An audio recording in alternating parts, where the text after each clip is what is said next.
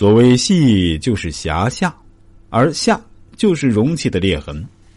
裂痕会由小弯大，在裂痕刚刚出现时，可以通过底使其闭塞，可以通过底使其停止，可以通过底使其变小，可以通过底使其消失，可以通过底而夺取器物。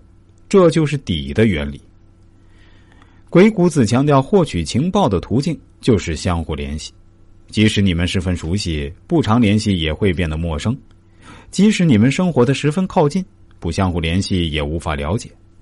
情报的核心就在于联系了解。底下就是在裂痕刚刚出现时，通过各种手段使其得以控制；在裂痕不可弥补时，就要通过破坏使其彻底瓦解并重获新生。想要防微杜渐，就要抓住事物的主要矛盾和矛盾的主要方面。见微知著，察觉征兆，预防为主。事之微也，圣人知之，独保其身。因话说事，通达计谋，以识细微。经其秋毫之末，挥之于泰山之本。其师外照蒙牙渠之谋，皆由底下。底下之细为道术用。当事情有了危险的征兆。有大智慧的人一般可以察觉出来，能够独自发挥应有的作用，顺应变化分析事物，善于使用计谋，在细微之处认识并预防。事情初起时如秋毫之末那么微小，发展起来可以形成震动泰山的效果。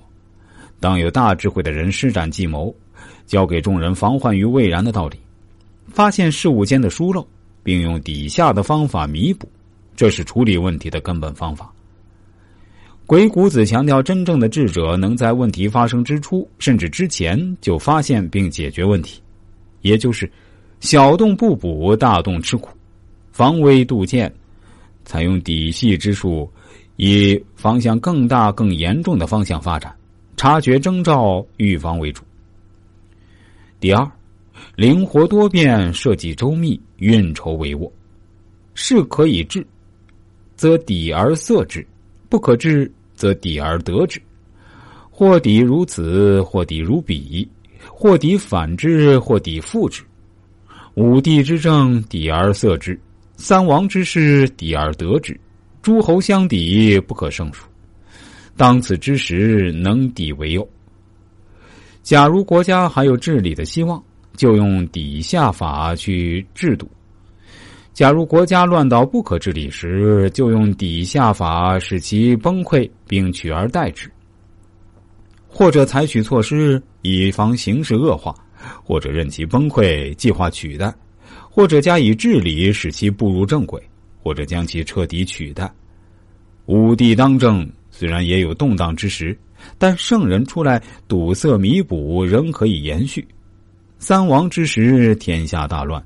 只能取代前世君主，获取天下；诸侯间相互征伐、相互取代，这样的事儿不可胜数。在动乱的时代，采取措施，善用底下，才是国家发展的上策。